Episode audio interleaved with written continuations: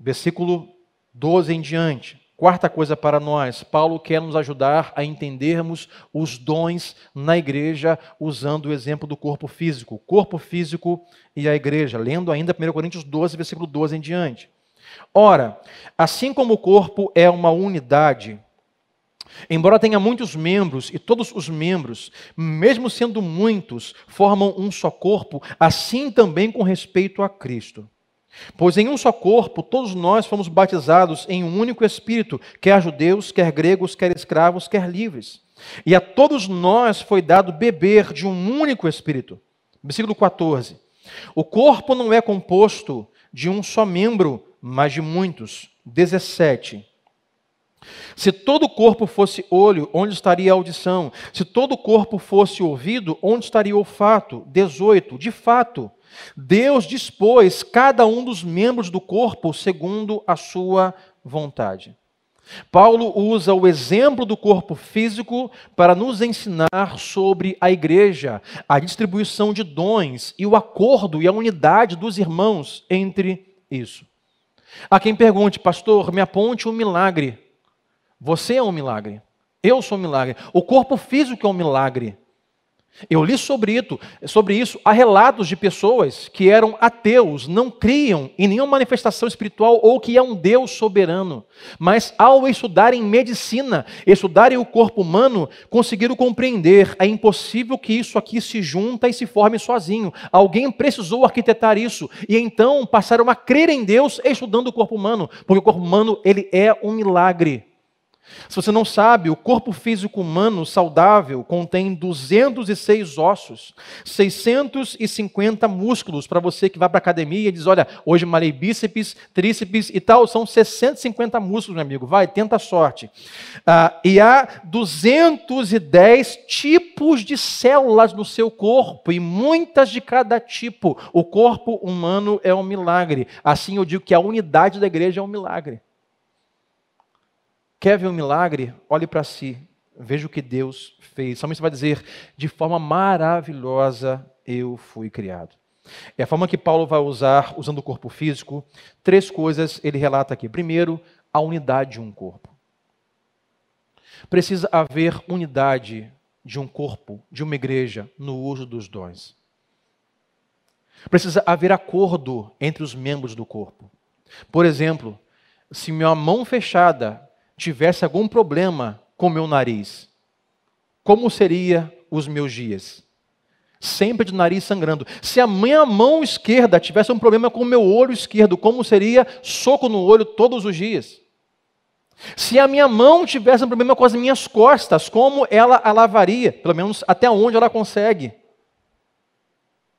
Se a minha mão tivesse um problema com a minha boca, como o garfo iria durante as refeições? Paulo vai dizer que os membros precisam estar em unidade, a igreja precisa andar e usar os seus dons em unidade. Agora, isso se estende a uma visão mais ampla do próprio Deus quando ora o seu povo. Porque se nós aqui entendemos que esta igreja é um corpo de Cristo, Deus, quando olha, Deus não vê a nova vida SC. Deus vê nova vida SC, Nova Vida da Estrela do Norte, Alcântara, Presbiteriana, Batista, Assembleia, Metodista, todos como um só corpo. Então não só deve haver unidade entre nós aqui dentro, o certo, deveria haver unidade entre as igrejas. Posso ouvir um amém nesta noite? Unidade. Somos um só espírito. Não somos melhores ou piores. Simplesmente Deus nos deu capacitações e caminhos e trabalhos que se diferem de alguma forma excluindo, claro, aquilo que nós não consideramos como igreja de Cristo. E há muitas abertas por aí nos dias de hoje, fecha parênteses, unidade.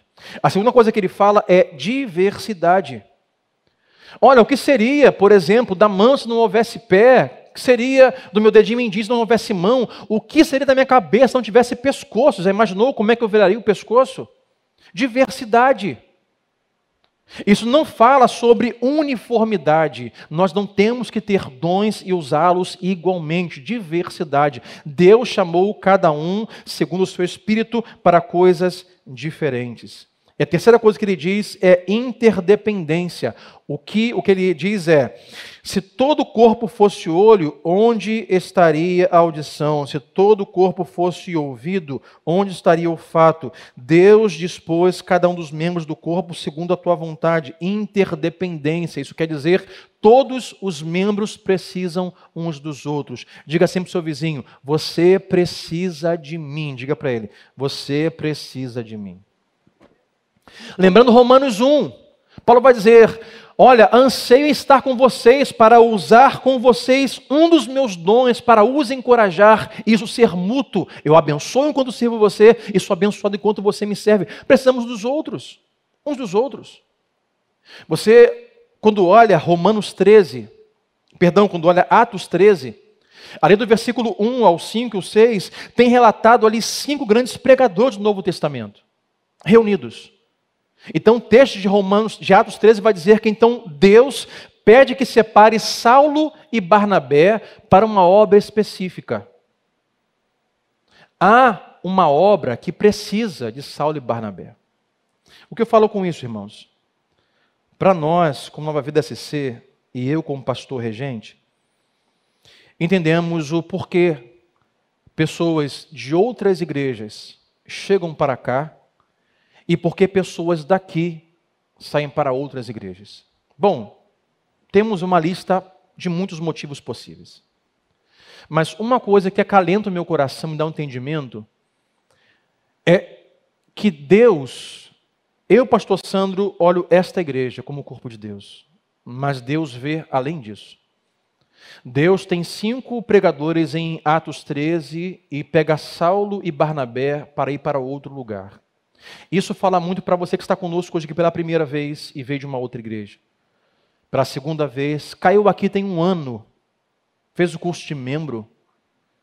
Você tem que encontrar sua posição aqui. Sabe por quê? Possivelmente, Deus olhou você na história e Deus viu quanto esta igreja está precisando dos dons que Deus te deu. E Deus olhou, Pastor Sandro não tem alguém que tenha essa capacitação, essa unção e esse dom. Então vou enviar esta pessoa como Saulo e Barnabé para a nova vida SC. E eu descanso quando dou uma carta de transferência, pastor. Sinto-me impelido e convidado por Deus a não mais estar aqui, mas ir para a igreja X. Eu descanso com a seguinte concepção: pode ser que Deus queira que você esteja servindo em algo específico que lá está precisando muito e aqui temos de sobra. Deus olha o seu corpo e Deus move as suas peças, os seus membros para andar em acordo.